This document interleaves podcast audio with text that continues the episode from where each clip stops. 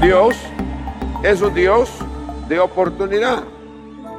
Diga, no importa que yo esté abajo, Él me abre la puerta para que yo pueda subir. Oh, ¿cuántos quieren subir? No, este, este, este amén no, no, no convence a nadie. ¿Cuántos quieren subir? Y una escalera puede tener muchísimas gradas. Y usted es el que determina hasta dónde quiere llegar. Y desde la plataforma de este nivel en que usted está, hay una palabra que tenemos que incorporarla. Se llama administración. Diga conmigo, administración.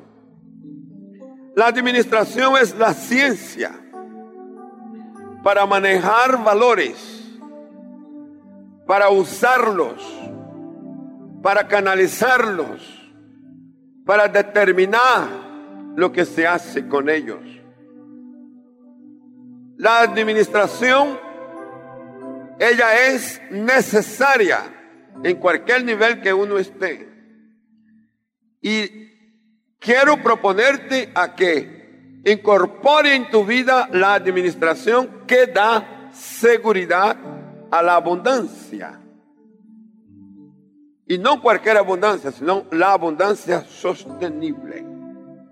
Diga conmigo, yo me apropio de la unción que me da la administración para alcanzar seguridad sostenible. Usted va a tener abundancia. Dije que usted va a tener abundancia. Vuelvo a decir que usted va a tener abundancia. Y no será cualquier abundancia. Su abundancia será sostenible. ¿Cuánto lo cree? ¿Cuánto lo recibe?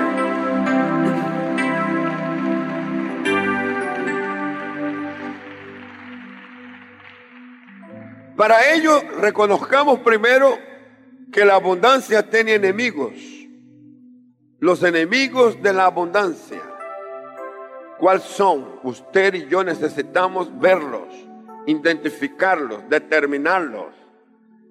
El primer enemigo de la abundancia es la pobreza. Una persona en estado de pobreza se va a sentir siempre menos.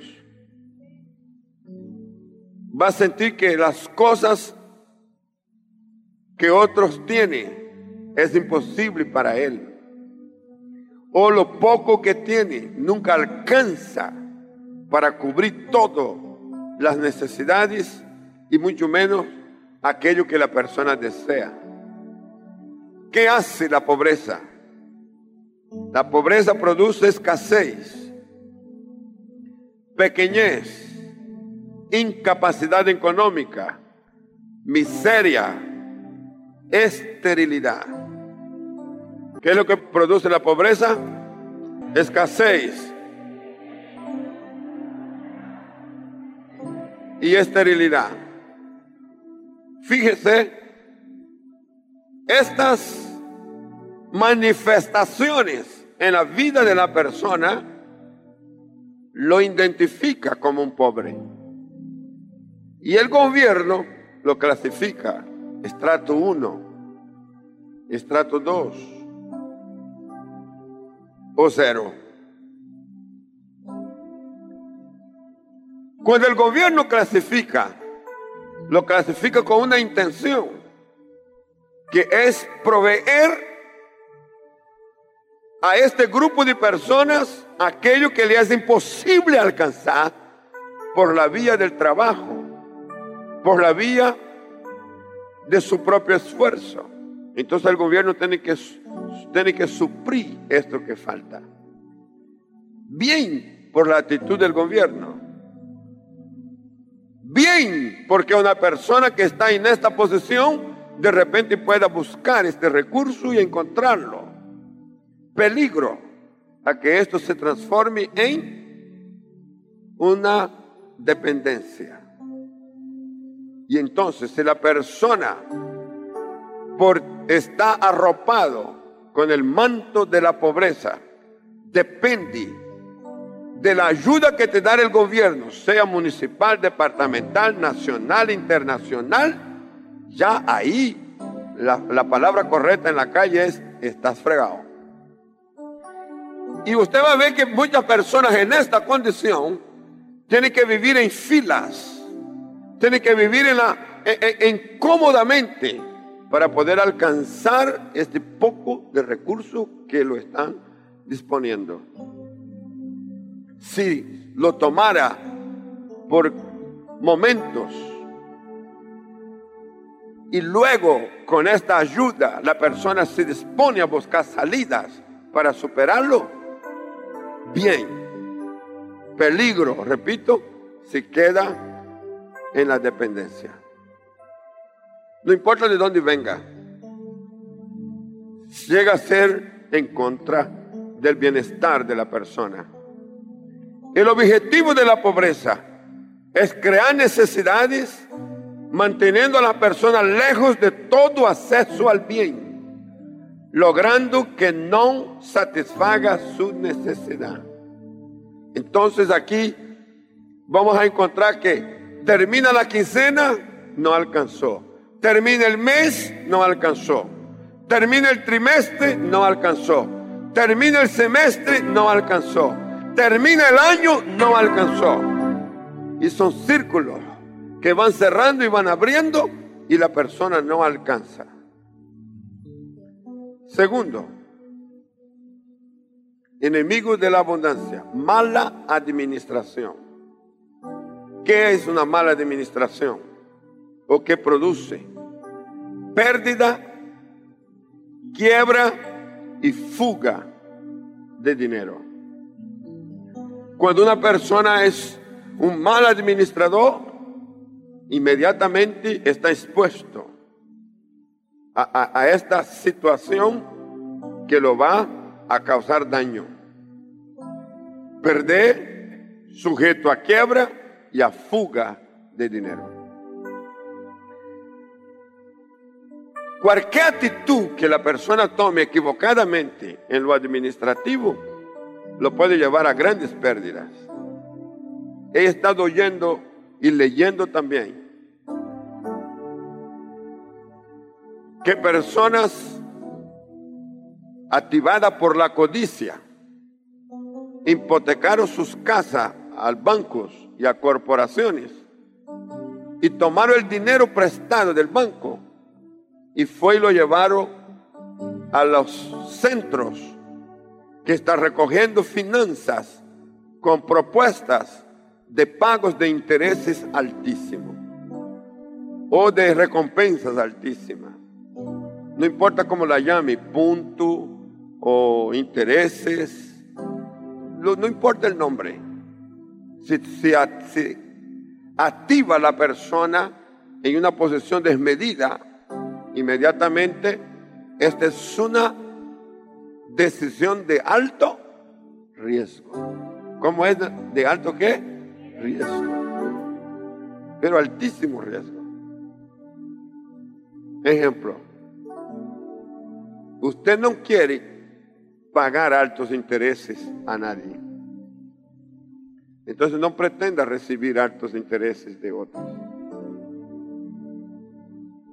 La balanza es así. Ahora, si administrativamente la persona juega sabiendo del riesgo, usted es consciente que puede ganar o y en el último caso, dejar de ganar. Que sería un término medio. No gané ni perdí. Pero uno administrando es el que determina eso. ¿Qué hace la mala administración? Impulsa el derroche de lo que se posee dejando a las personas en bancarrota. El resultado de la mala administración es un bloqueo en las finanzas, impidiendo el ahorro, impulsando el gasto desmedido, llevando a una fuga permanente del dinero hasta conducir a una insolvencia total. Y es muy fácil caer ahí. Es muy fácil.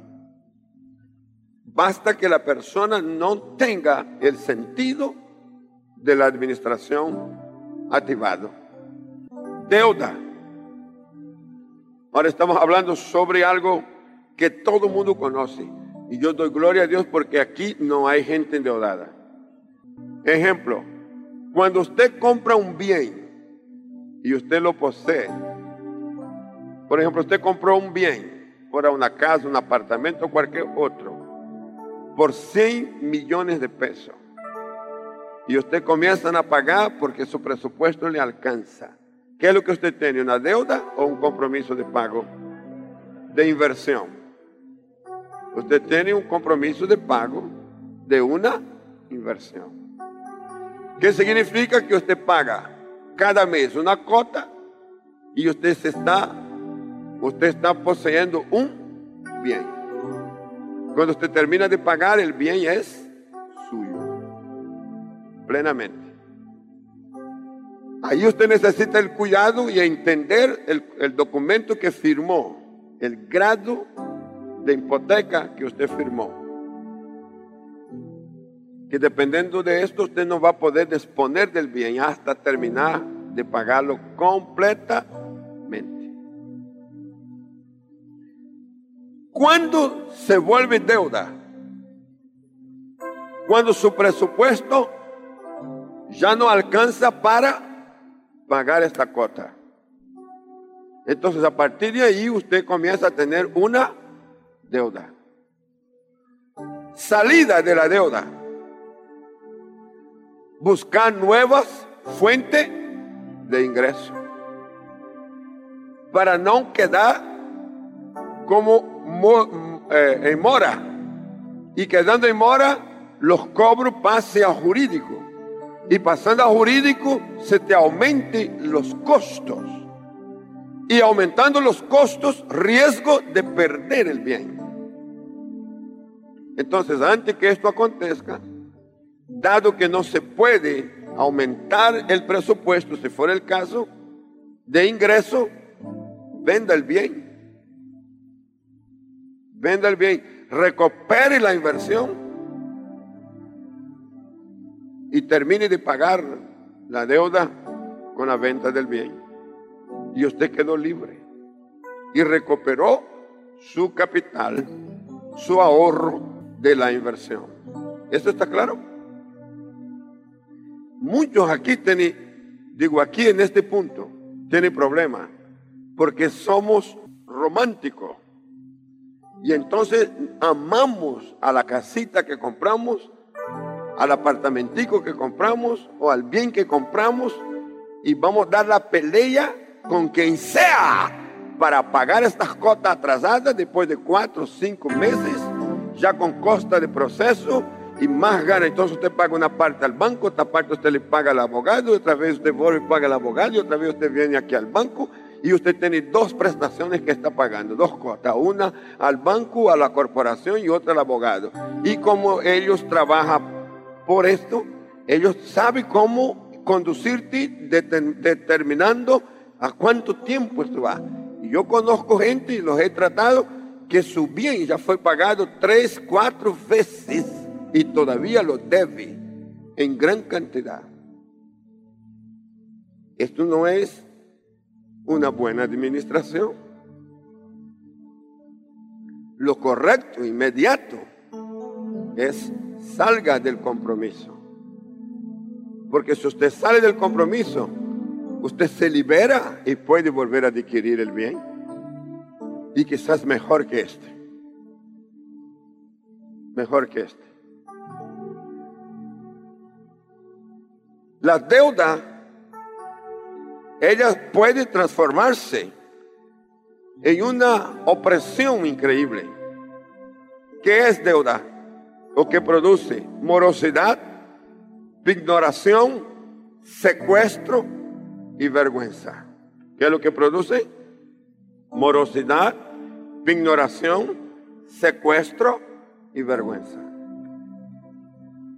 Satanás quiere que los seres humanos vivan arruinados, siendo el autor de la necesidad y del caos, mediante el engaño, el cual es, es su arma más poderosa, logra que el hombre y la mujer se rebelen contra el Creador, culpándolo de su necesidad. Pero Dios tenía un propósito definido para con el hombre, y es que su libertad económica y el derecho a la abundancia sea una realidad sostenible. Esto lo quiere Dios. Diga el que está a su lado, Dios quiere que vivas en abundancia y que tu abundancia sea una realidad sostenible. ¿Qué va a hacer Dios por ti o qué es lo que hace Dios por ti? Éxodo capítulo 23, 22. Éxodo 23, 22. Seré enemigo de tus enemigos y afligiré a los que te afligieren.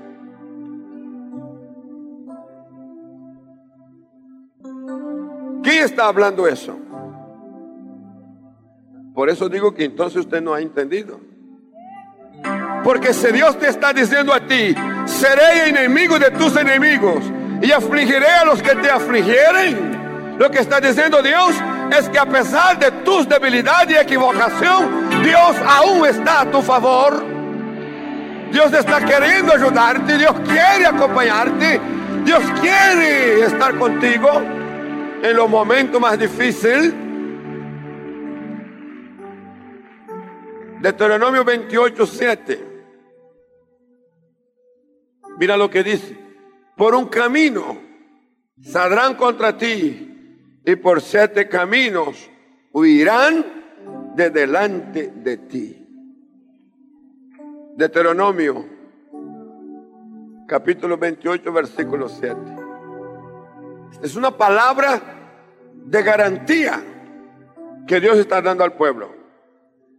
De que si usted en algún momento se va a sentir amenazado por la pobreza, por actitudes, por presiones que te lleven a una mala administración, que te lleve a las deudas, Dios está diciendo, lo que venga en contra tuya vendrá por un camino y por siete huirán de ti. Lo que necesita es que te pares firme, que diga no a lo que te está perjudicando. Juan, Evangelio capítulo 12, verso 31. Mira lo que dice el Señor Jesús. Ahora, ¿cuándo? Ahora, ¿cuándo? Ahora, el príncipe de este mundo será echado fuera. Y esta palabra ahora, ella cobra vida de una manera extraordinaria, que si Satanás, el enemigo de Dios y el enemigo de tu vida, de tus finanzas, de tu economía, sigue rodeándote y por descuido tuyo entra en tu territorio, Dios lo está viendo. El Señor te está asegurando. El Espíritu de Dios te asegura que aún la compulsividad que te lleva a los gastos innecesarios, que te hace una persona eh, incoherente con, con las prioridades, porque el enemigo te ha estado molestando hoy y ahora, él puede salir de tu territorio, de tu casa, de tu familia. Él puede irse para siempre.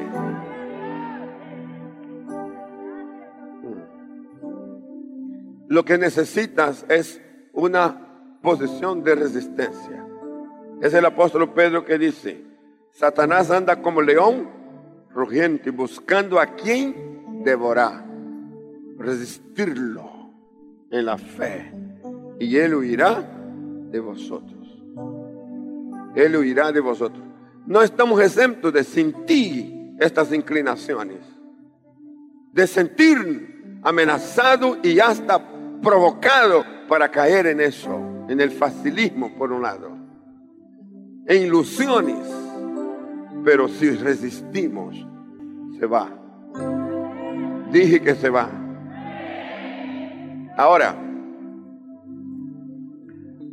cuando tú y yo estamos en esta posición, Lucas capítulo 4, versículos 18 al 21, Jesucristo, entrando en la sinagoga, dijo, el Espíritu del Señor está sobre mí, por cuanto me ha ungido para dar buenas nuevas a los pobres. Me ha enviado a sanar a los quebrantados de corazón, a pregonar libertad a los cautivos, a predicar el año agradable del Señor.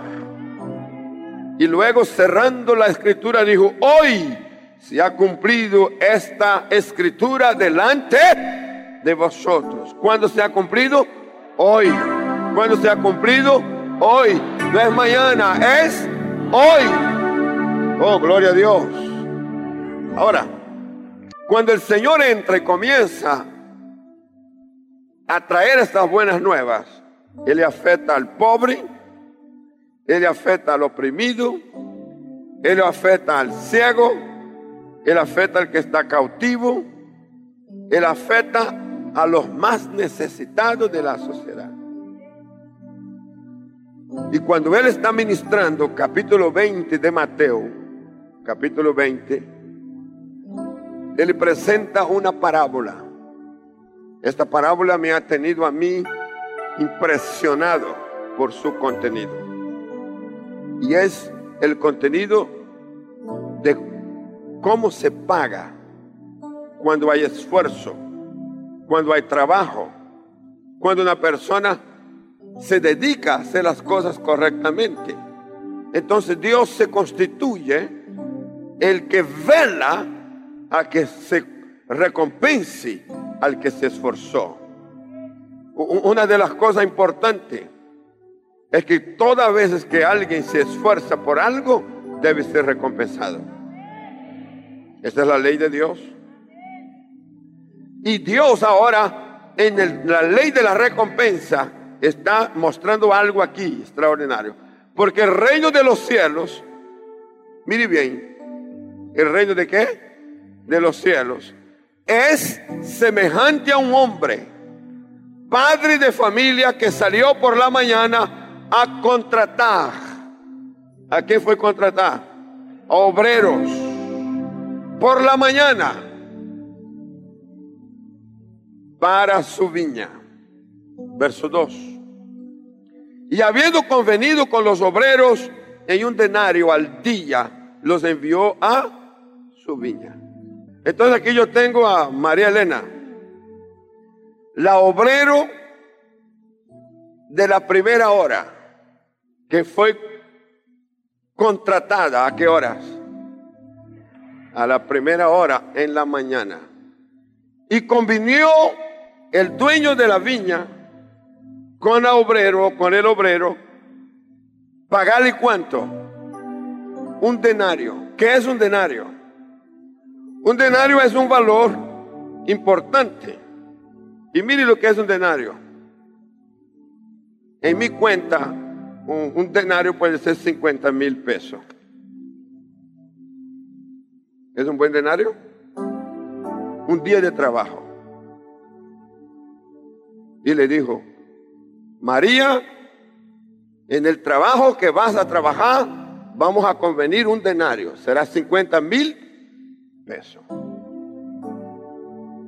Saliendo cerca de la hora tercera del día, vio a otros que estaban en la plaza desocupados. Y les dijo, id también vosotros a mi viña y os daréis lo que sea justo. Fíjese que ahí cambió. Al primero le da un denario y al segundo le da lo que sea justo. Pasemos al versículo siguiente. Salió otra vez cerca de la hora sexta, de mediodía, y la novena, y hizo lo mismo. Igual compromiso, lo que sea justo. Y saliendo cerca de la undécima hora, halló a otros que estaban desocupados y les dijo, ¿por qué estás aquí todo el día desocupado? Respuesta, le dijeron, porque nadie nos ha contratado. Él les dijo, y también vosotros a la viña y recibiréis lo que sea justo. Entonces aquí yo tengo al obrero de la última hora. Vas a trabajar en mi viña y te pagaré lo que sea justo. Los dos trabajaron. Terminó el día. ¿Cuántas horas trabajó María? Toda la jornada. ¿Cuántas horas fueron? Doce horas. Largo día. ¿Cuántas horas trabajó el obrero que fue a la undécima hora? Una hora. A ella el contrato es pagarlo un dinario. ¿Cuánto es el dinario? 50. A él, que es el de la última hora, le va a pagar lo que es justo juntamente con los otros. Cuando llegó la noche, el señor de la viña dijo a su mayordomo, llama a los obreros y págueles el jornal comenzando desde los postreros. Invirtió el cuadro. ¿Qué es el postrero? El último. Apúntemelo. Diga a él. A él. A él, diga a él el de la última hora, a este se le paga primero. Ahora una pregunta. ¿Es justo?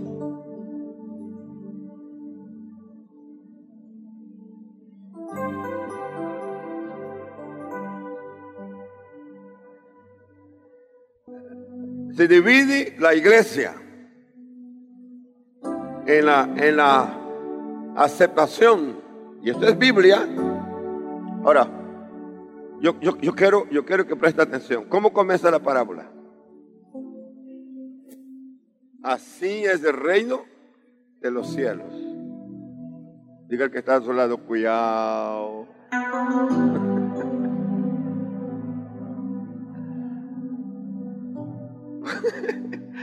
así es el reino de los cielos.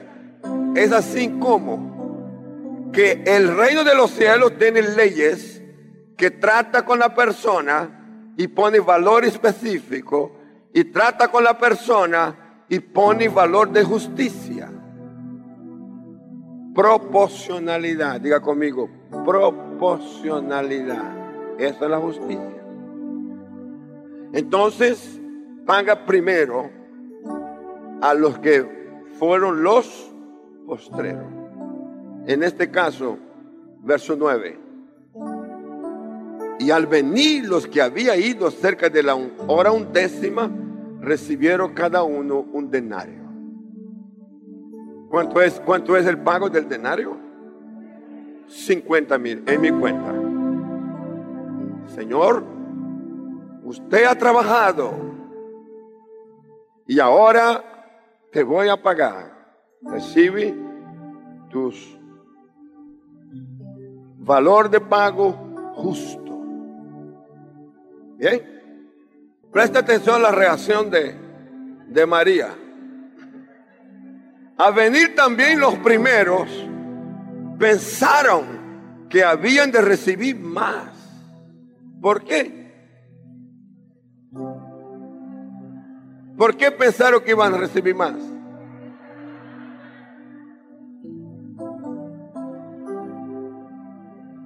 Mire, el valor de la, del de pago al último activó en el primero. ¿Qué activó? No, no, yo no pondría avaricia todavía. ¿Qué? Celo.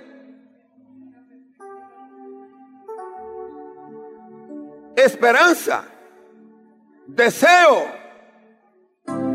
de, de recibir más.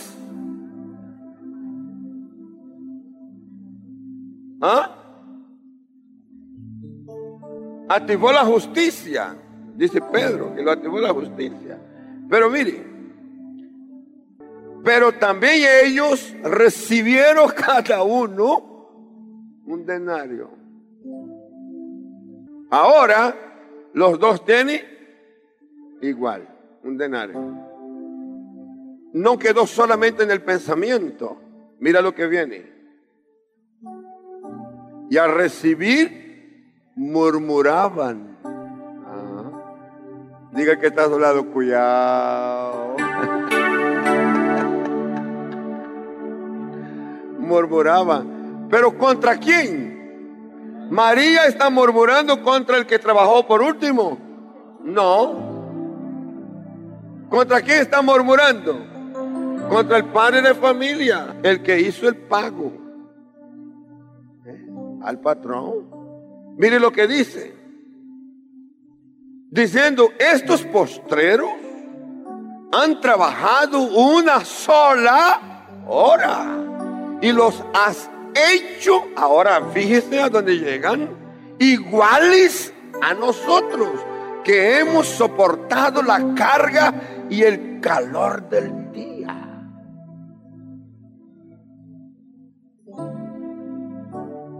Entonces ahora no solo está reclamando por qué no nos paga igual al otro, sino que siente que fueron rebajados.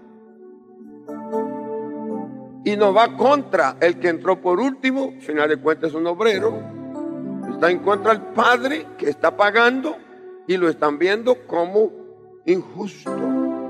Versículo 13. Él respondiendo dijo a uno de ellos, María,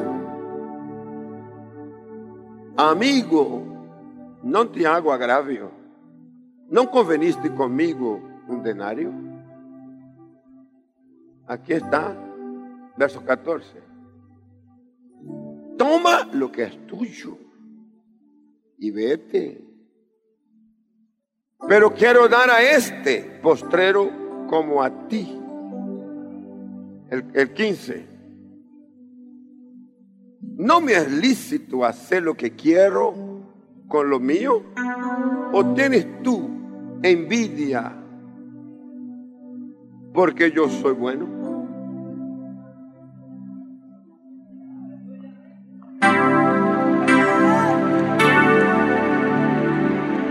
Entonces, si yo voy a preguntar a usted si es justo o no es justo, haríamos una discusión hasta... Porque un grupo va a decir sí, el otro va a decir no.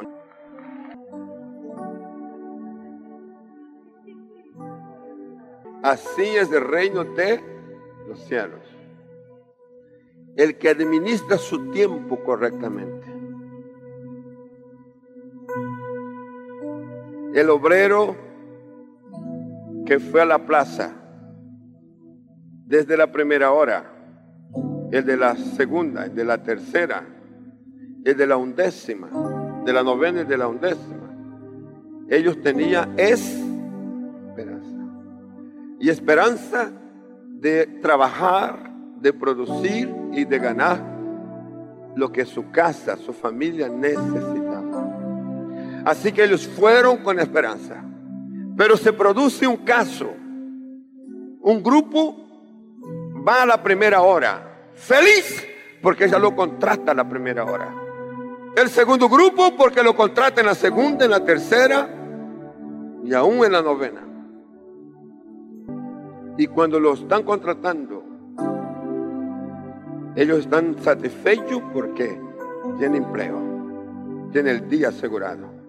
Pero alguien se quedó en la plaza sin ser contratado y podía haber vuelto a la casa y no volvió. Hasta el mediodía y no volvió. Hasta las 3 de la tarde y no volvió. Tenía suficientes razones para decir a la familia, no me contrataron y yo no voy a quedarme en la plaza de Baldi. Yo no voy a quedar ahí. Yo regreso a la sombra, a lo fresco, yo me acuesto, yo me duermo, yo no vuelvo a la plaza hoy, porque eso no sirve para nada. está mal. Es que la gente no contrata, no llama, no ve. Tenía mil razones para sentirse mal, desanimado, pero ellos dijeron, no, nos quedamos. Y ya el sol se está poniendo. Son a las 5 de la tarde cuando llega el que contrata.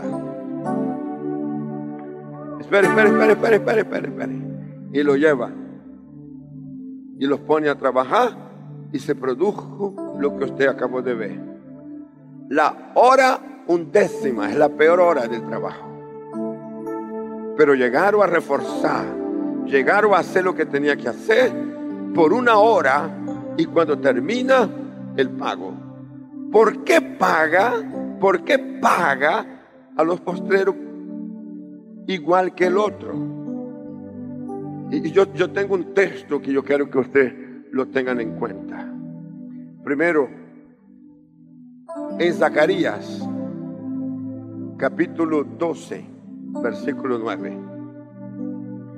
Volveos a la fortaleza, oh prisionero de esperanza.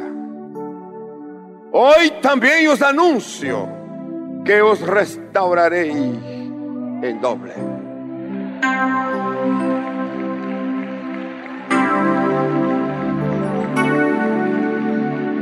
¿Cómo se restaura? En doble. Ahora, ¿qué representa el obrero de la última hora? Recibiendo igual que el del primero. Que Dios paga el día de la esperanza.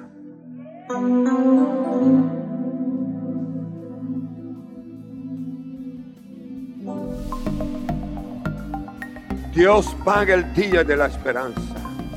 Dios paga el mes de la esperanza. Acabas de oír una palabra de nuestro pastor y misionero José Satirio dos Santos. Somos Centro Cristiano, una plataforma misionera a las naciones hace más de 40 años. Suscríbete ya a nuestro canal de YouTube Iglesia Cúcuta y no te pierdas de las bendiciones que Dios tiene para ti. Juntos podemos seguir haciendo misiones. Con tu oración y generosidad podemos llegar más lejos. Si deseas unirte, da clic en el botón donar identificado con forma de corazón. Bendiciones.